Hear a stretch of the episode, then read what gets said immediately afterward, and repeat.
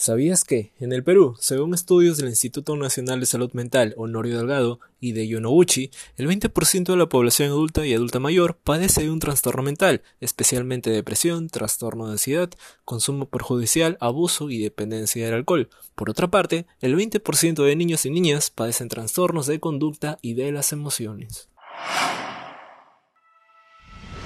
Llevamos más de cuatro años informándote sobre los diversos problemas que enfrentamos como país. Más de cuatro años dándote a conocer los hechos de manera veraz y objetiva. Voces en línea, la voz que te informa. Buen día con todos nuestros voceros. Le damos la bienvenida a un capítulo más en Voces en línea, su noticiero de confianza. Hoy día se encuentran en conducción quien les habla Aníbal Castillo y Lucía Moreno. Buen día Aníbal y a todos nuestros radioyentes, gracias por sintonizarnos y por su preferencia. Como ya habrán escuchado y visto, hoy vamos a abordar el tema de la salud mental en jóvenes y adolescentes. Pero voceros, antes de comenzar no se olviden de seguirnos en nuestras cuentas de Spotify, Instagram y Anchor como Radio UPN, Voces en línea. Tampoco se olviden de entrar a upn.edu.pe slash radio UPN para mantenerse al tanto de nuestra programación. Por supuesto que sí, Lucía. Yo conozco a nuestros voceros y sé que lo harán muy bien.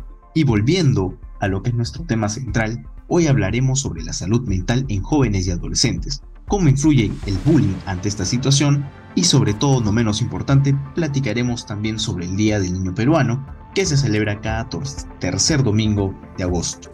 Señores padres de familia de corazón, aquí nosotros los voceros hacemos un hincapié y un, llamado a la reflexión, les invitamos a reflexionar sobre qué le vas a dar a, tu niño. Claro que sí, Aníbal. Actualmente no se está teniendo la jerarquía correspondiente de los peligros que implica el consumo masivo de las redes sociales, como es TikTok, los videojuegos de streaming, ¿no? Y los retos virales, sobre todo en jóvenes y adolescentes. Esto pues trae consigo que la salud mental de los jóvenes se vea nefastamente afectada y estresada. También trae consigo también el tema del acoso, el tema del bullying, ciberbullying y pues incluso inclusive el asesinato, ¿no? Ya temas graves y tan solo por el simple hecho de ser virales, de ganar de repente algún seguidor, algún punto, ganar retos, ganar likes, ¿no? Y ser reconocidos eh, por algo sin, sin mucha importancia y sin importar ni el, costo que va a correr. Interesante dato, Lucía. Y aquí hago un hincapié hablando del tema de ser viral, ¿no? ¿Cómo trasciende esta palabrita, pequeña, pequeña frase, ¿no? Ser viral, ser reconocido. Pero ¿por qué mérito? Por asesinar a alguien, inducir un robo, un asalto, una malcriadez. No tragiversemos esa, esa entonación de la palabra, ¿no? Como es el caso eh, de 11 años, un, un menor de 11 años que falleció aquí por un reto viral también en un colegio Independencia. Recordamos el caso del adolescente de 15 años que muere tras ser acuchillado por un compañero en, colegio, en su colegio, en este caso en Piura. Este hecho se llevó a cabo en el, la institución educativa Proyecto El Triunfo en la urbanización Bello Horizonte, en el distrito 26 de octubre, en Piura.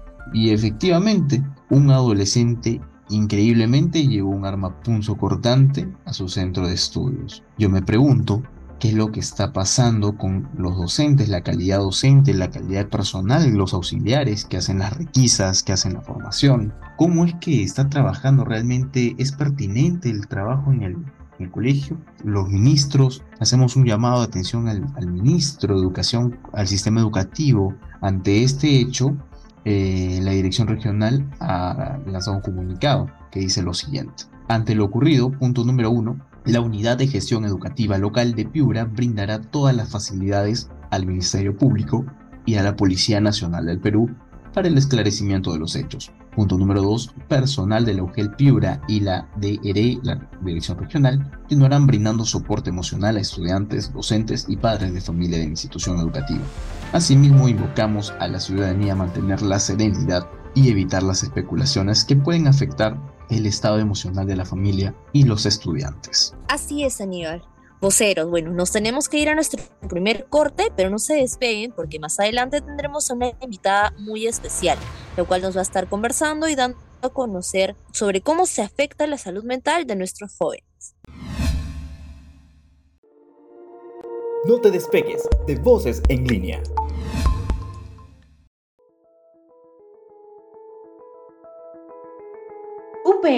Es reconocida con el distintivo Empresa con Gestión Sostenible en el Perú. Reafirmando nuestro compromiso con el país, recibimos el distintivo Empresa con Gestión Sostenible como parte de la mejora continua de nuestro proceso administrativo y académico y en base a estándares internacionales alineados a aspectos ambientales, sociales y de gobernanza, tales como los Objetivos de Desarrollo Sostenible propuestos por las Naciones Unidas, la organización Perú Sostenible reconoció este año 58 empresas que han logrado cumplir los parámetros de gestión y sostenibilidad, demostrando su rol como instituciones que buscan construir al desarrollo sostenible de nuestra sociedad, en donde destacamos entre las tres únicas instituciones educativas reconocidas del sector.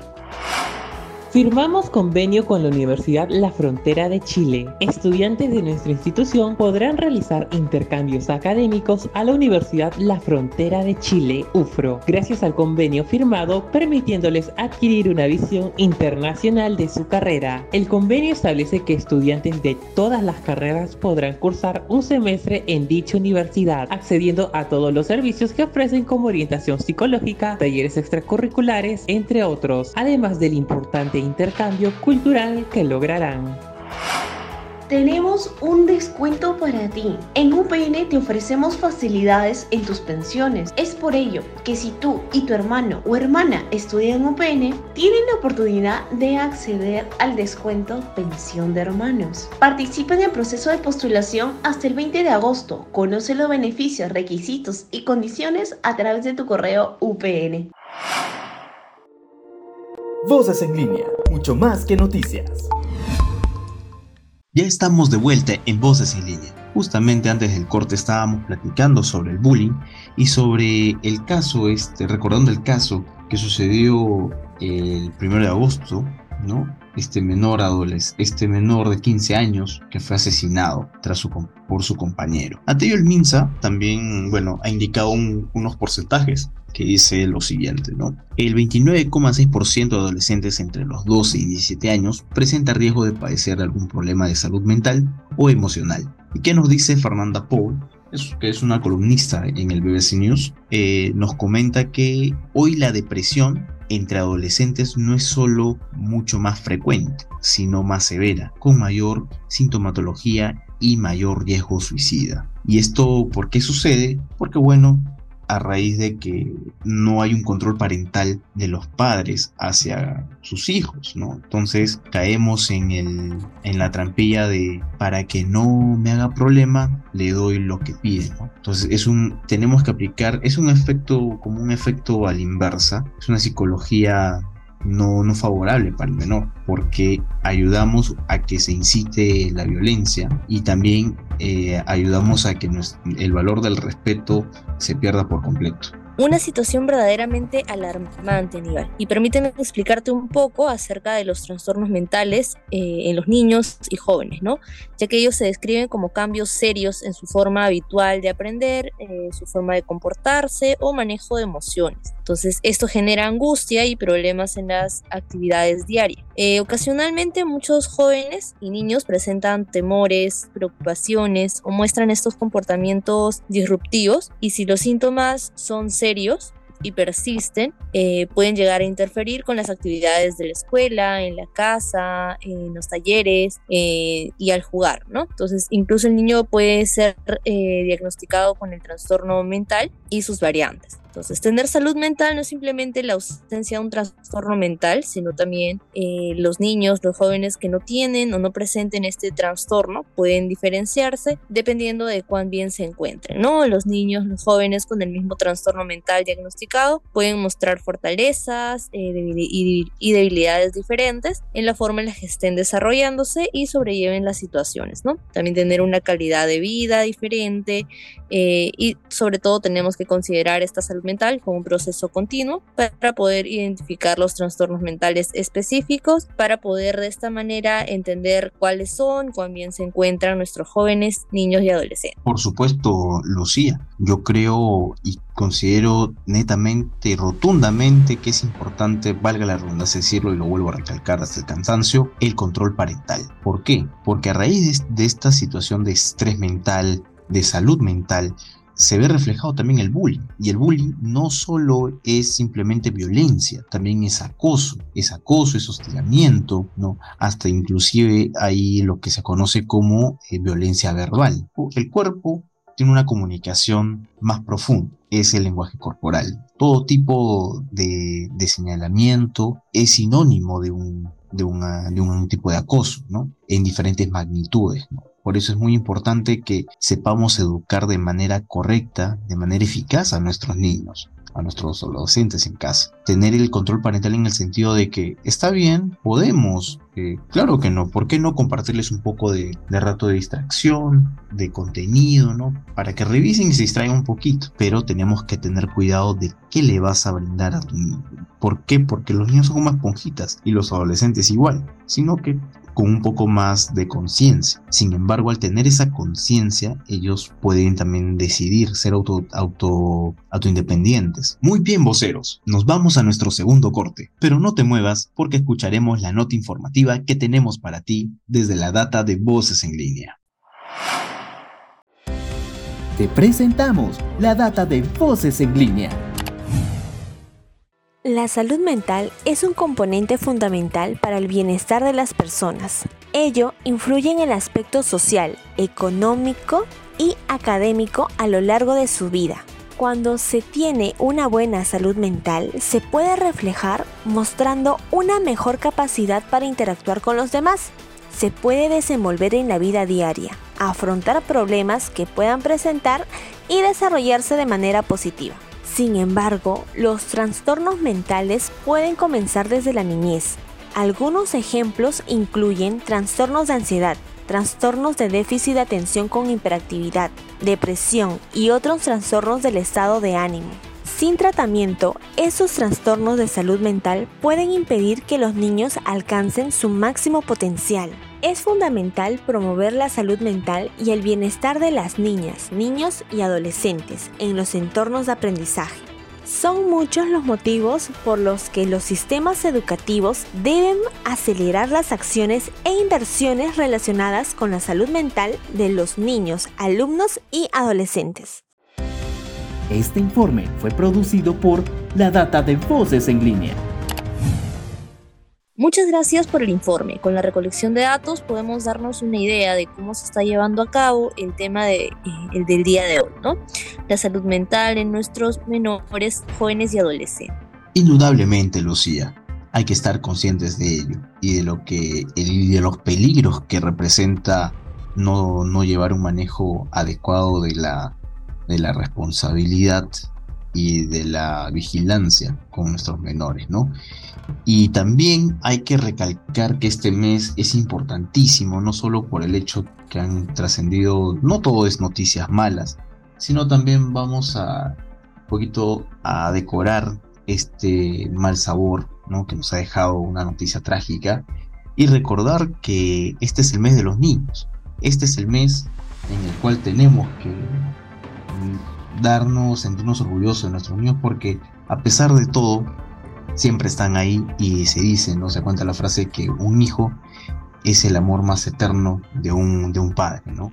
Un padre de, una madre. Y haciendo hincapié en este día, eh, vamos a conmemorarlo también, pues, ¿no? Así que desde aquí, un fuerte abrazo para todos los pequeños en casa. Hay que saber qué obsequiarles, ¿no? Acostumbrarlos un poco a ser disciplinados, persistentes en su lucha, el positivismo sobre todo, y recordar que todo parte de una comunicación, ¿no? Todo parte, hay que aprender a ser amigo antes que padre.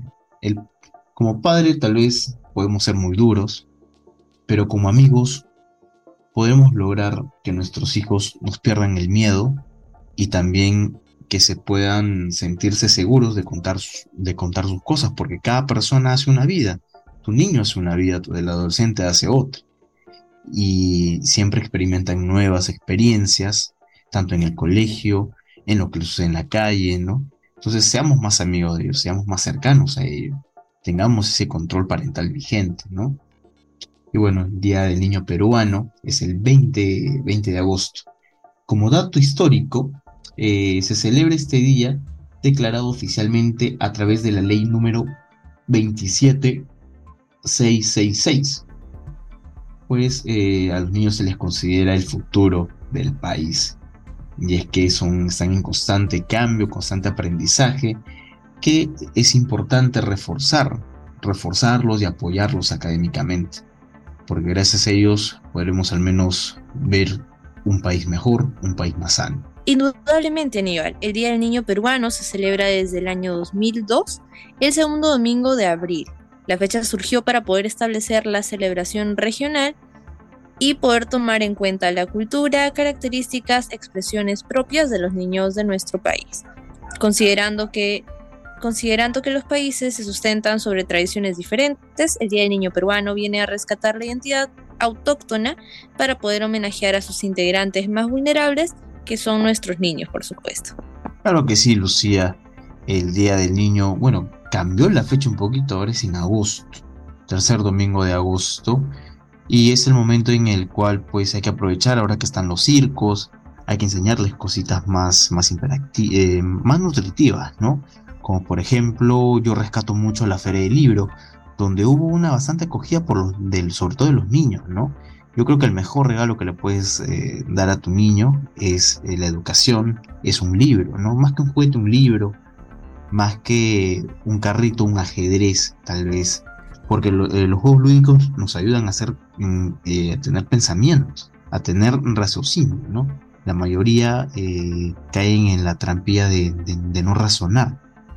Inclusive nos falta, creo que estamos muy por debajo de la media en el ranking mundial eh, sobre el razonamiento, ¿no? El razonamiento lógico, el razonamiento verbal, la interpretación sobre todo. Interpretar qué es lo que dice un texto, de qué, de cuando te habla alguien, saber interpretar lo que está, hablando, saber entender el tema, ¿no? Entonces, yo creo que eh, justo en esta feria del libro se hizo bastante hincapié, pues, ¿no? En homenaje al gran César Vallejo y se hace un hincapié también a, los niños, ¿no? Sobre todo es importantísimo, ¿no? Ahora que se vienen los circos, también mucho cuidado, mucha cautela con el tema de gastar innecesariamente, pero una salida al año no te hace daño. Así es, Aníbal, y justamente para tener más información sobre esto, nos contactamos con la psicóloga infantil Abigail Macedo Rafo. Así que adelante con la entrevista. Bien, voceros, una vez más nos encontramos aquí en una nueva entrevista eh, para esclarecer un poco más el tema que estamos tratando en este nuevo episodio y para ello hemos podido contactar a la psicóloga Abigail Macedo, quien va a estar esclareciendo algunas dudas que surgen ¿no? a raíz de este tema. Y, y bueno, aquí estamos, psicóloga, ¿qué tal? Muy buenas. ¿Qué tal? Muy buenas noches. Eh, encantada de estar con ustedes el día de hoy y espero que la entrevista pueda ayudar para absolver algunas dudas, tanto de padres como de profesores. Bien, gracias psicóloga. Eh, bueno, una de las dudas que surgieron a raíz del tema que, que estamos tratando es la importancia ¿no? de la psicología en, en la edad infantil. Y, bueno, justamente mi pregunta va por ahí. ¿Qué tan importante es la psicología en los menores de edad? Bueno, para empezar, los menores de edad, en ese caso los infantes, si, si es que necesitaran algún tipo de ayuda psicológica, sería más que todo para evaluar, diagnosticar y derivar.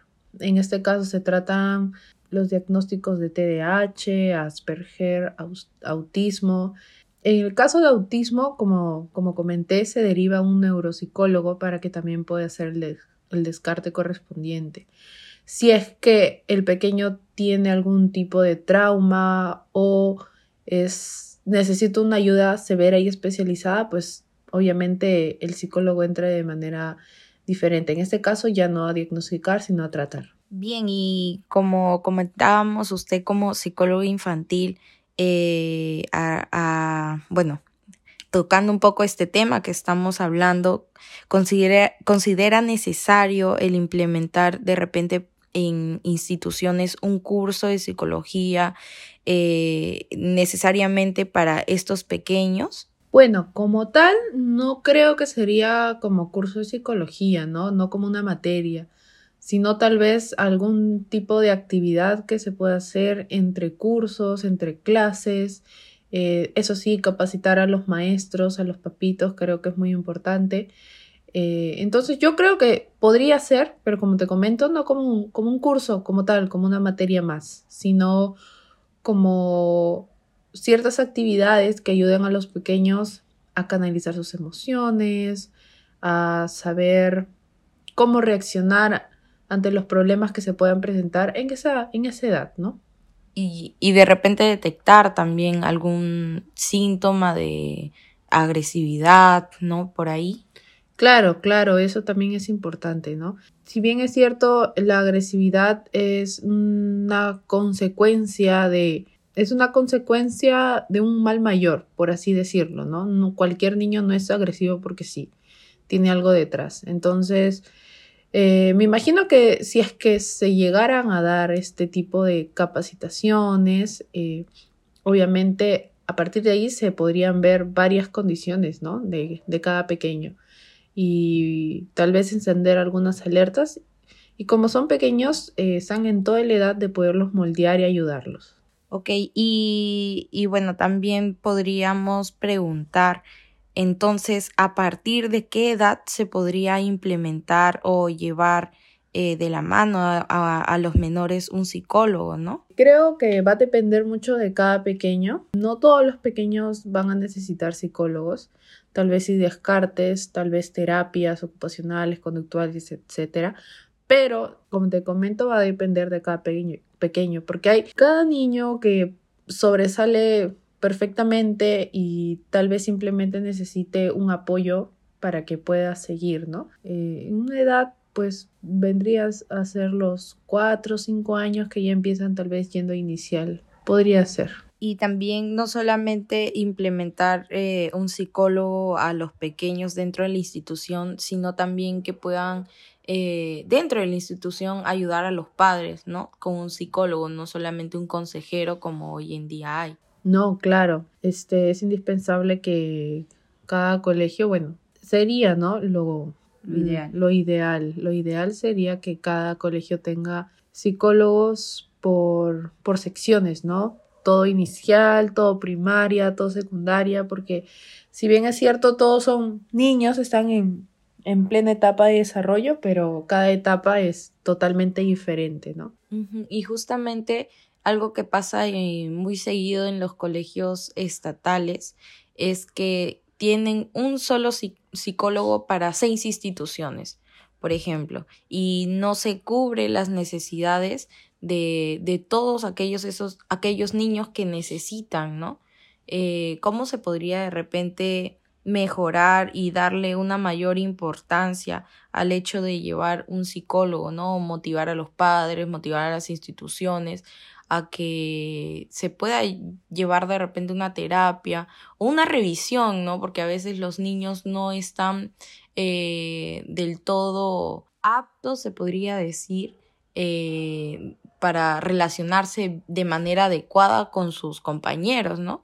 Como hemos visto a, en Piura ha sucedido un accidente, ¿no? Este niño que ha acuchillado a otro. Claro, eh, para empezar diciendo que si los padres no ven como necesidad el tener un psicólogo en la institución, no van a empezar, no van a poder o no van a querer buscar esa ayuda. Partiendo desde ahí, si no ven una necesidad, no van a querer cubrirla.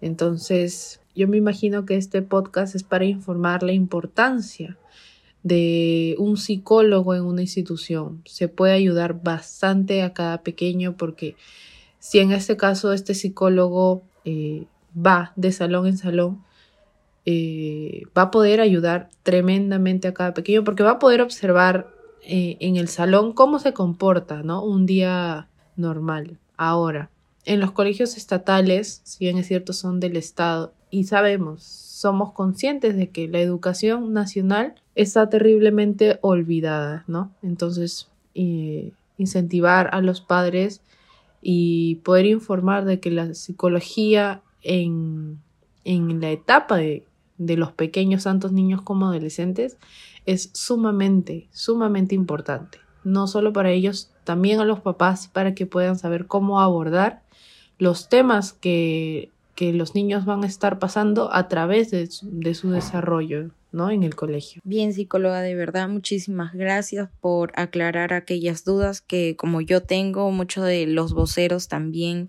eh, tienen y creo que ha quedado mucho más claro el tema de la importancia de los psicólogos. Muchas gracias, espero haber ayudado, ha sido un placer, hasta una próxima vez.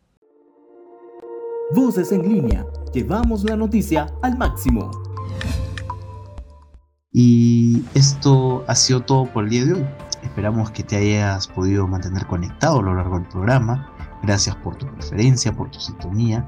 Recuerda seguirnos porque tenemos más voces por escuchar. Estuvo contigo Aníbal Castillo y Lucía Moreno. Hasta el próximo capítulo. Esto fue Voces en línea, la voz que te informa.